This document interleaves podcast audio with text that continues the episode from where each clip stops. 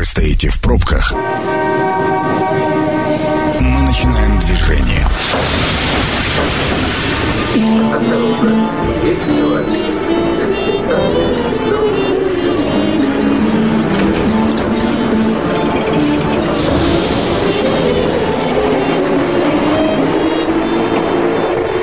Метро. Главные темы Красноярска. Ну, поехали. Это метро. Микрофон Ян Ермешов. Я надеюсь все-таки, что вы сейчас не стоите в пробках, дорогие друзья. Едете себе спокойно, но все-таки нас слушайте. Это самое главное. Ну, а может быть, ты сейчас находится где-нибудь у себя дома, на удаленке, может быть, кому-нибудь до сих пор так везет. А, и вы уютно устроились, работая за компьютером и слушая нас. Вот сегодня мы поговорим с вами о как том, как работает цифровая экономика. Ну, мы все ощутили это на себе за пандемийный год, когда в одночасье вдруг перевели на удаленку, мы стали работать через компьютер, и не только это э, является цифровой экономикой. У нас сегодня э, в гостях министр цифрового развития Красноярского края Николай Распопин. Николай Александрович, здравствуйте. Добрый вечер. Ну вот, я уже сказал, вот это вот э, магические слова «цифровая экономика» – это вообще национальный проект, он уже несколько лет реализуется в крае, но мне бы хотелось вот понять, а в чем его основная идея? А, если мы говорим про цифровую экономику в принципе, что это такое, да, то это экономика, основанная на данных. Мы действительно абсолютно правильно сказали, в пандемийный год увидели, что это такое. Это все сервисы заказа, там, такси, удаленные рабочие места, это доставка продуктов, ну, такие цифровые все сервисы, к которым мы привыкли, это все цифровая экономика. Если мы говорим про рамки национального проекта, то здесь стоит отметить, что цифра, она, а, по сути дела, пронизывает все отрасли начиная от, а, я не знаю, медицины, а, транспорта, заканчивая даже архивным делом сейчас. То есть везде есть цифра. Ну, архивное дело я понимаю вот как, как к этому привязано. То есть, э, как в фильме «Брат 2», у них там все было на карточках, я сейчас перевожу все в компьютер. Да, мы да. все это, мы это помним, да?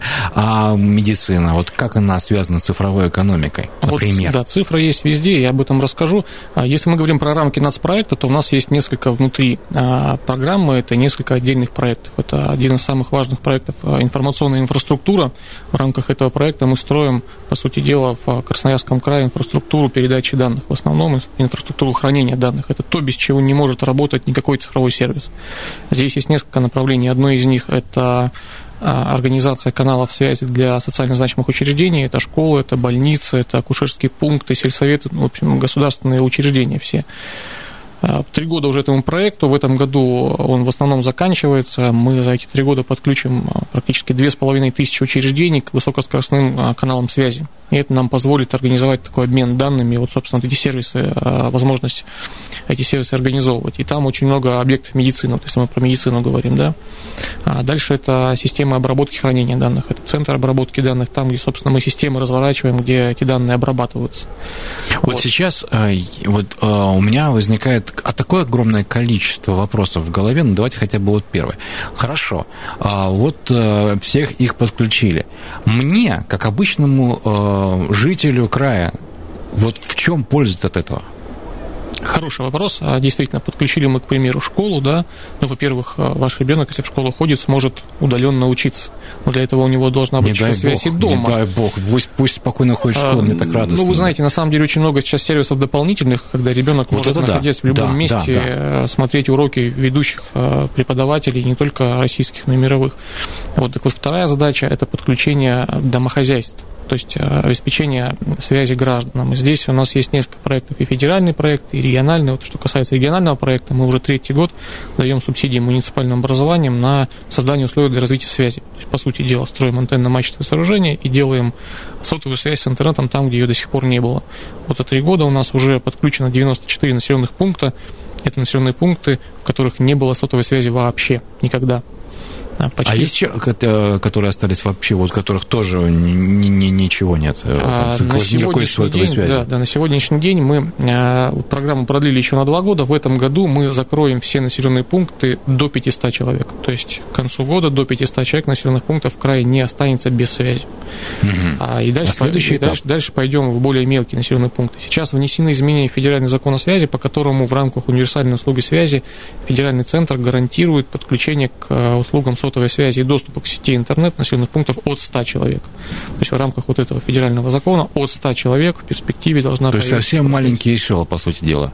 Да, совершенно верно. Но а, программа рассчитана на долгий период, а, там практически до 30 -го года, и мы вот сейчас, а, по крайней мере, на два года приняли решение, что Красноярский край принципиально идет параллельным курсом, то есть мы помогаем федеральному центру, тоже добавляем свое финансирование, чтобы делать это быстрее, потому что понимаем необходимость и важность. Ну вот я все-таки хочу вернуться вот э, к подключению тех же самых э, поликлиник. Ну, школа, понятно, да, вы сказали, что может ребенок учиться дистанционно, и если качество связи... Ведь были же большие претензии к качеству связи, когда только вся эта дистанционка началась, кто-то вылетал, выпадал, на непонятных платформах работали, одни через одну платформу, другие через другую платформу. Я правильно понимаю, что, допустим, те же самые школы будут подключаться на какой-то единый, наверное, платформе или к чему-то еще, или это не так? Э, такие планы есть по разным направлениям. Есть и единые платформы, есть и сервисы, которые работают на коммерческой основе. Их тоже достаточно много. И вот, э, вот этот вот пандемийный год, он показал, какие из них работоспособны, и там осталось 3-4 буквально сервиса. Если мы говорим про услуги населению, которые, например, та же медицина может оказывать, просто ну, вот пример приведу. Мы буквально вчера обсуждали с коллегами с э, Минздрава их концепцию цифровой трансформации. Мы сейчас работаем на уровне правительства с каждым органом власти. А, маленький пример. А, это телемедицина. Да? Телемедицина и в части видео возможного изображения, когда, к примеру, в каком-то удаленном населенном пункте а, человек делает э, кардиограмму, да, то уже сейчас врач... Это имеет... сейчас работает в краевой больнице, это вообще на раз уже как бы, да. Это понятно, это работает в краевой больнице. Мы-то говорим о том, что где-то там на селе у человека случается какая-то ситуация, ему делают кардиограмму, и эти данные оттуда в режиме онлайн идут в краевую больницу. И здесь... Да, так это работает, да. да. Для для этого нужны каналы связи там, вот в тех небольших фапах. Mm-hmm. Если их там нет, то данные не передать. А, более того, а, в больницах а, межрайонных, там, где сейчас есть сложные аппараты КТ, МРТ, да, вот эти снимки, они по этим каналам связи уходят, и точно так же здесь в режиме реального времени врач может их оценить и дать какие-то рекомендации. Ну, к примеру, там, транспортировать больного с анавиацией в Красноярск или оставить его там. И много-много других вещей, связанных с необходимостью передачи больших объемов информации для того, чтобы можно было их оценить. Ну, а, вот я слышал мы обсуждали, а, что сейчас даже ведется разговор о том, чтобы сделать роботизированную систему а, предоставления вот записи, например, на прием к врачу. Да, у нас а, в рамках как раз а, коронавирусной инфекции был запущен контакт-центр единый на базе решений, которые на универсиаде использовались. Мы запустили еще в прошлом году, в апреле месяце, единый контакт-центр. Он очень долгое время у нас проработал, показал эффективность. Мы там десятки регионов в стране были, кто достаточно удачно это сделал, а в конце года мы перевели его на единый номер 122. У нас есть 112 номер по экстренным случаям, а 122 – это такой единый консультационно-справочный центр.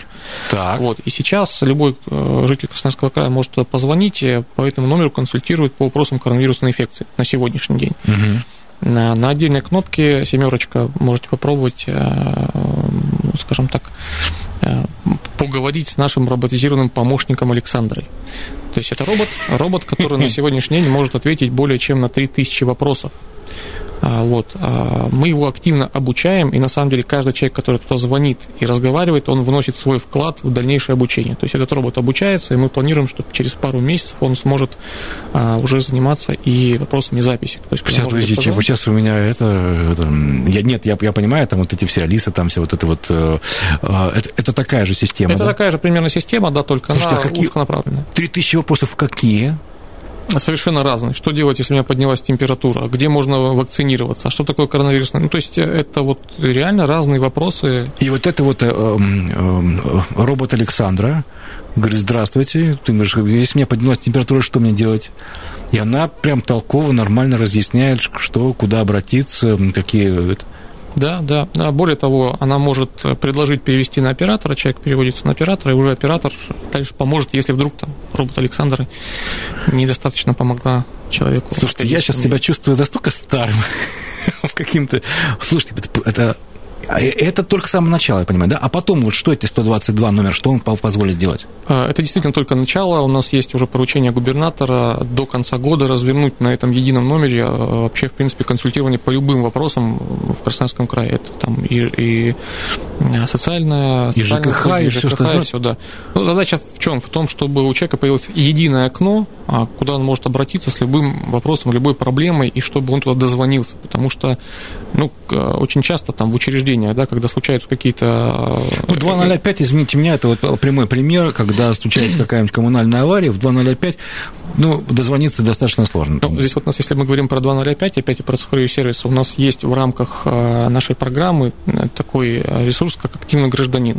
Портал «Активный гражданин» и портал информирования 112. Мы в этом году хотим сделать такую штуку, которая позволит нам, если человек регистрируется на портале в приложении, указывает, к примеру, там адрес, без квартиры, там, без ничего, то при возникновении каких-то экстренных отключений, либо плановых отключений, система будет уведомлять человека о том, что вот там, к примеру, не знаю, перекрытие дороги, либо а, а, какая-то авария, выключили mm-hmm. электрическую энергию, там, либо водоснабжение, там, работы проводит тот-то, работы там будут проходить еще там 2-3 часа. Да? Человеку уже не нужно будет звонить в 005, ему информация придет. Мы таким образом хотим как раз снять нагрузку ненужную с таких вот контакт-центров. То есть, э, э, скажем так, обратная связь. Ну, сразу, сразу же, да, то есть не, сути, не, да. не я куда-то, а э, сразу мне пришло, я посмотрел, ага, ну, и свет у нас вырубился, до 6 вечера не будет, э, будем терпеть, э, сидеть совершенно, совершенно, в темном помещении. Готов, да. Готовьте встречи. Вот эм, все-таки пандемийный год, вот он помог каким-то образом там когда вот бизнес ушел там на удаленку, были какие-то вот плюсы выявлены, минусы? Насколько сильно все-таки это повлияло на работу? А если мы говорим про отрасль цифровизации, про цифру, да, то, конечно, а, пандемийный год показал, насколько важна а, цифра сейчас в нашей жизни. И те процессы, которые мы планировали для себя там, в течение нескольких лет внедрения, они внедрились за считанные месяцы. Ну вот обсуждали систему видеоконференц-связи, например, да, у нас там был mm-hmm. целый проект по внедрению, на три года расписан, кого мы должны подключить. В прошлом году мы это сделали за месяц. То есть мы за месяц сделали трехлетний фактически план. А, но это было вынуждено, да, с одной стороны. С другой стороны, мы это сделали, сейчас мы поняли, что это очень эффективно и с точки зрения снижения затрат, и с точки зрения, в принципе, эффективности проведения мероприятий, потому что не нужно никуда идти, ты подключился, решил вопросы. Но это мы говорим про э, видеоконференц-связь, это где можно проводить различные... Конечно, э, конечно. Ну, то есть совещания, заседания, не надо собираться в едином кабинете, куда-то ехать, или, допустим, с той же Москвой, да, командировки иногда да, бывать не да, нужно. Да, совершенно верно. И много таких э, примеров, есть примеры, связанные, допустим, с теми же госуслугами, да, тоже у нас там были планы на федеральном уровне, но вот а, выплата от 3 до 7 лет, когда а, большая часть граждан страны фактически без каких-то подачи каких-то документов, подав одно заявление на госуслугах, получила а, денежную выплату себе на счета, да, на свои. Были там проблемы соответствующие, когда все ринулись подавать заявление, и портал просто лег, но они связаны с тем, что никто никогда не проектировал такой нагрузки, никто не, не предполагал, что это будет развиваться вот так.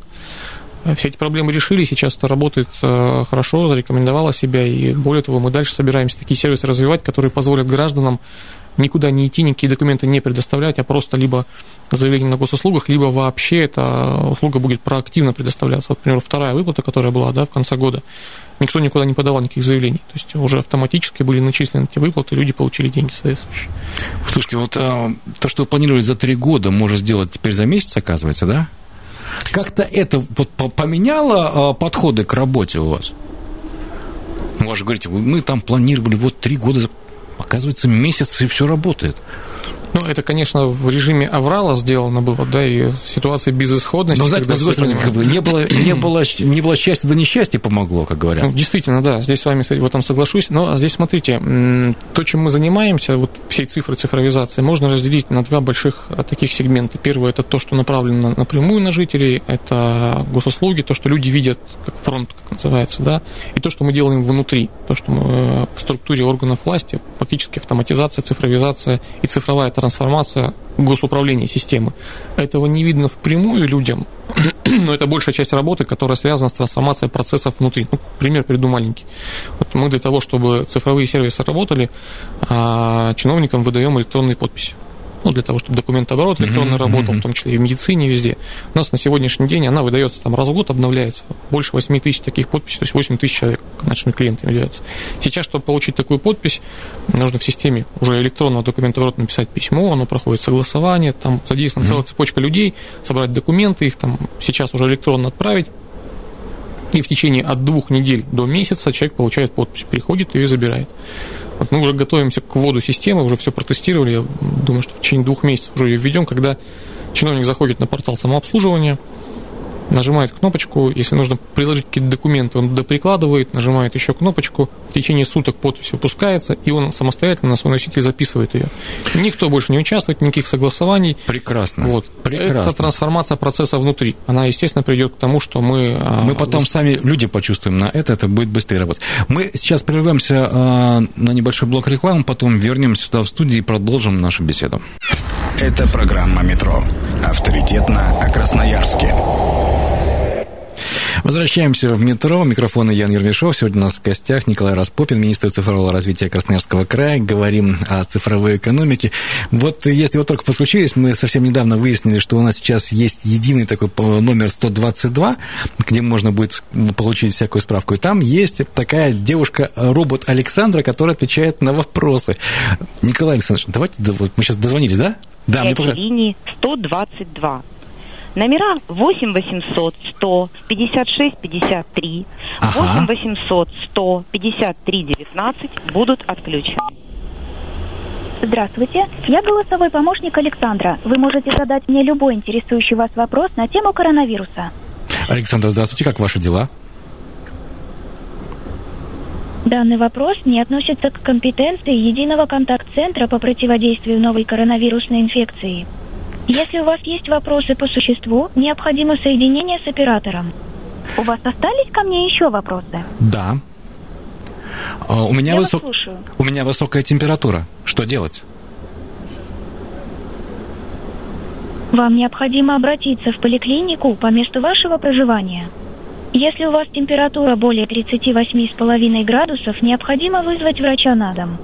Если у вас острое проявление респираторного заболевания, необходимо вызвать врача скорой медицинской помощи по номеру 103. Не занимайтесь самолечением. Все назначение должен сделать лечащий врач. Не берут трубку, что сделать? Не берут трубку, что делать?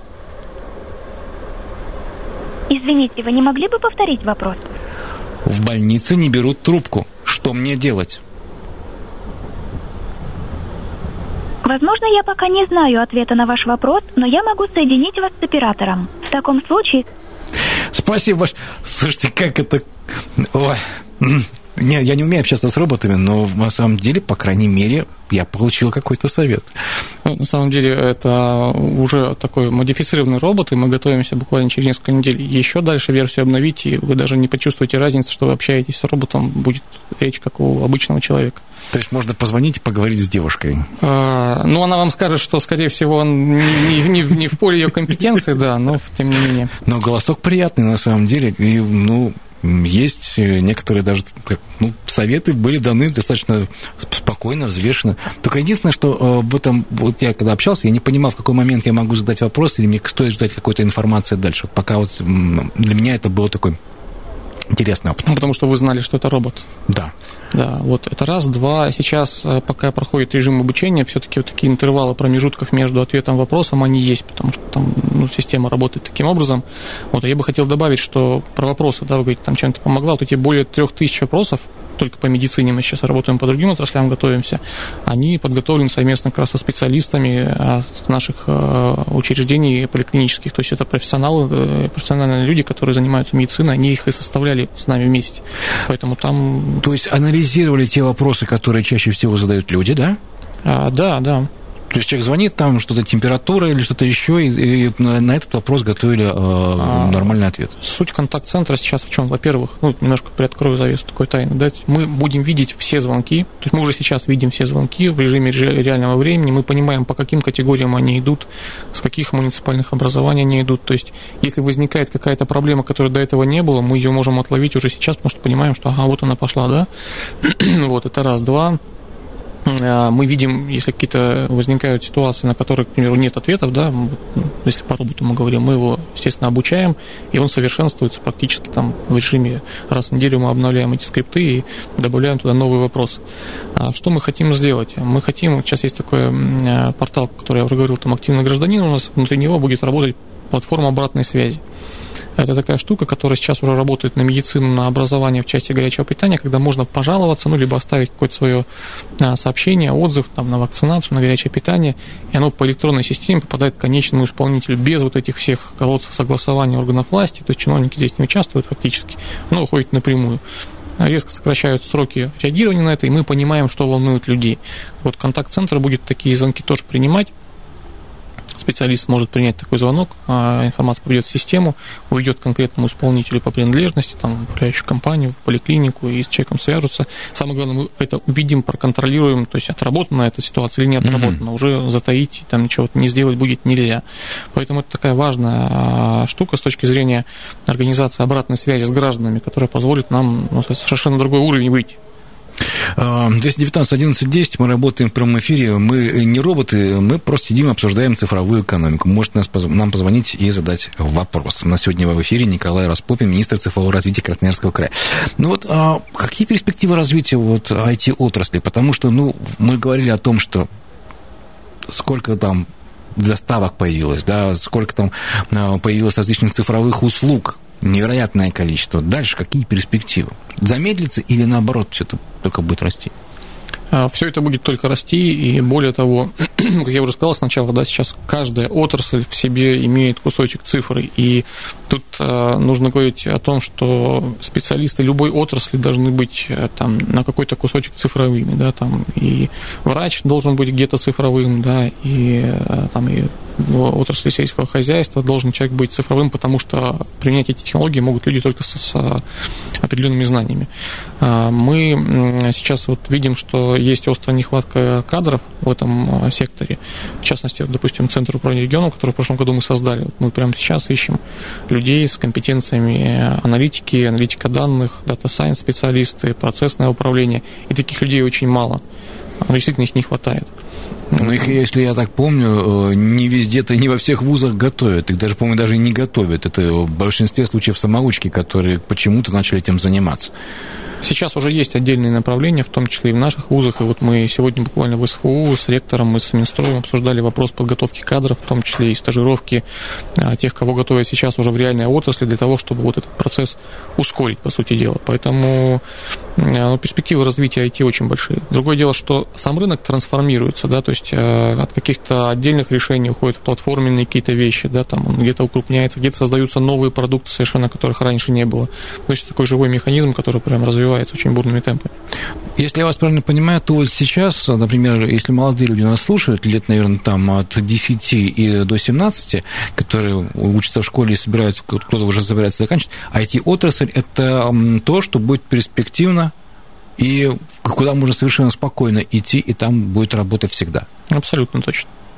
Слушайте, ребят, вот подумайте о своем будущем, потому что мы сейчас рассуждаем о том, а, что ну, лет через 5-10 будет совершенно спокойно, нормально, массово, и там специалистов уже сейчас, вы слышите, 100 требуется. Вот все-таки а, какие, а, каких еще IT-проектах могут принять участие жители региона? Вот мы некоторые затронули. Вот у нас прямо сейчас проходит такой всероссийский проект, который называется «Цифровой диктант». А, и любой а, гражданин Российской Федерации и Красноярского края может в нем принять участие для того, чтобы проверить свои компетенции в цифре, понять, может быть, что-то ему нужно, не знаю, подтянуть, подучить, да, где-то, может быть, чем-то дополнительно разобраться. А вот в этом проекте можно принять участие, он так называется цифровой диктант. Подождите, вот сейчас э, подробнее. Цифровой диктант, что там, какие задания? А, ну, это диктант только по цифре, то есть там, по сути дела, все, что связано с IT-технологиями. Э, для сейчас людей... меня пугаете, я туда не пойду, если вот вы сейчас мне нужно, так вот будете. Нужно, нужно идти. Ну, какой вопрос там могут задать? Вы знаете, самые разные вопросы могут задать, там, как, не знаю, себя вести в социальных сетях, например, да, что там э, можно делать, что нельзя, как вот здесь поступить, там и вопросы там про мошенников, там вот этих сейчас, которые э, звонят То, с контакт-центров. Там, да, там которые тоже используют прекрасно сейчас все эти разные э, IT-технологии. Да, чем отличается там, не знаю, флешка от чего-то еще. Ну, то есть это такие вот, э, там нет таких э, прямо узкопрофессиональных каких-то вещей, да, он все-таки э, направлен на массовую аудиторию. Ну вот мы говорим про массу, вот сказали, массовая аудитория. Отличная фраза. Но вот даже сейчас я, э, ну, не, я не могу сказать, что я человек такой какой-то там темный, не, не просвещенный в каких-то технологиях. И тем не менее, для меня столкновение вот с этими всеми э, компьютерами и так далее вызывает определенную какую-то сложность. А люди еще более старшего поколения, они привыкли даже те же самые там врачи, это записаться, прийти в регистратуру, потому что глаза в глаза важно как вот здесь поступать, потому что на каковой это будет рассчитана технология. Как, как перевоспитывать людей, чтобы они ими пользовались? Как это сделать так, чтобы им это было легко, понятно, доступно? А, есть такая проблема, она проблема и как вы правильно сказали, массового характера, да, когда мы пользователями сервиса являемся, да, и проблема внутри вот у нас в органах государственной власти, когда нам нужно, по сути дела, огромное количество людей а, поставить на другие технологические рельсы, да, вот обучить их, а, привить им, ну, если хотите, культуру цифровую, как этим правильно пользоваться, зачем это нужно. И здесь есть несколько совершенно разных направлений. Это и там, курсы повышения квалификации, да, которыми могут пользоваться э, люди, как вот э, там, чиновники, да, для них отдельно проводят, так и в коммерческих организациях на базе разных университетов, школ это все проводится, и в режиме онлайн это можно делать совершенно спокойно, и уже это сейчас делается, да, а так и ну, для общества в целом такие вещи проходят там, в форме открытых уроков, вот мы в школах очень часто проводим, мы даже прям сами выезжаем, делаем. То есть очень много сейчас активностей, направленных на то, чтобы показать людям, как с этим работать, как правильно с этим обходиться, потому что, э, несмотря на то, какие положительные вещи нам дает цифровизация, цифровая трансформация, она с собой несет и много опасностей, связанных э, прежде всего и с э, увеличением количества мошенничества в этой сфере, да, там, киберпреступлениями, много-много чем еще. И нам действительно нужно, давая гражданам возможности работать в цифре, защищать их от того, чтобы какие-то негативные последствия сглаживались. Мы вот у себя, к примеру, для того, чтобы вот эти все системы защитить, в прошлом году приняли решение о создании отдельного сектора по информационной безопасности. Это отдельные люди с специализированным образованием. Прям, которые... сняли, у меня, прям сняли у меня вопрос э, с языка. Потому что действительно да. мы обучая людей как бы пользоваться, заходить туда, но мы подвергаем их, с одной стороны, в том числе и риску. Вот, и мы э, просто обязаны думать о том, каким образом защищать, э, прежде всего, персональные данные наших граждан, те, которые вот мы у себя обрабатываем в системах, поэтому было принято такое решение, отдельный сектор создать, он сейчас уже работает. Там очень много специализированных вещей, про которые, наверное, там можно отдельно долго разговаривать, но вот мы стараемся сделать так, чтобы в Красноярском крае вся вот эта инфраструктура была надежно защищена. И, ну, на самом деле, мы здесь одни из передовиков в стране. Ну, вот, знаете, я понимаю, что вы не из полиции, но, тем не менее, раз уж мы заговорили о защите, а можно каким-то образом действительно защитить людей вот от этих вот цифровых мошенников? Они развиваются тоже бешеными темпами, они постоянно что-то придумывают с теми же картами, с теми же компьютерами, с теми же э, фейковыми сайтами, когда люди заходят, покупают э, вещи, оказывается, что перечисляют совершенно деньги мошенникам, а не на сайт, на какие-то платформы. Это возможно как-то сделать? Э, это возможно сделать, и в этом направлении работают и специализированные структуры, э, но здесь, я думаю, что 90% всех вот этих вот проявлений, они на самом деле могут устраняться простой гигиеной. Вот есть гигиена, там мы привыкли уже мыть руки, одевать маску, да, mm-hmm. а здесь цифровая гигиена, нам нужно научиться с этим работать, да, потому что, ну, вот те же самые мошенники по картам, довольно просто определить, что все-таки это мошенники. Да? Просто положить трубку, позвонить в банк, и вам там расскажут, что вам никто не позвонит. Да? Ну, простая вроде такая штука, нужно приучить себя вот правильно этим пользоваться. А, все-таки вот буквально если коротко, вы говорите, возможности открываются. Вот в чем вот если сформулировать так вот в паре фраз, в чем открываются возможности для людей именно вот с вводом всех вот этих вот цифровых э, новшеств? А это прежде всего совершенно другой уровень жизни, уровень а, пользования сервисами, это удобство, это быстрота, это экономия времени. А, по сути дела, это оптимизация, ну, если мы говорим там про бизнес или про государство, это оптимизация внутри процессов, сокращение затрат получение совершенно нового качественного эффекта, то есть выход на, на более качественный уровень вот всего того, что мы имеем. Спасибо большое, что вы пришли к нам сегодня в студию. А, спасибо а, за разъяснение. Дорогие друзья, хочу вам напомнить, что программа «Метро» будет опубликована на сайте 102.8 FM. Эм. Слушайте, если вы что-то пропустили, пожалуйста, там вы сможете найти. У нас сегодня в гостях был Николай Распопин, министр цифрового развития Красноярского края. Спасибо, что делаете нашу жизнь удобнее. Спасибо, что пригласили. У микрофона был Ян Ермешов. Всего доброго, еще услышимся.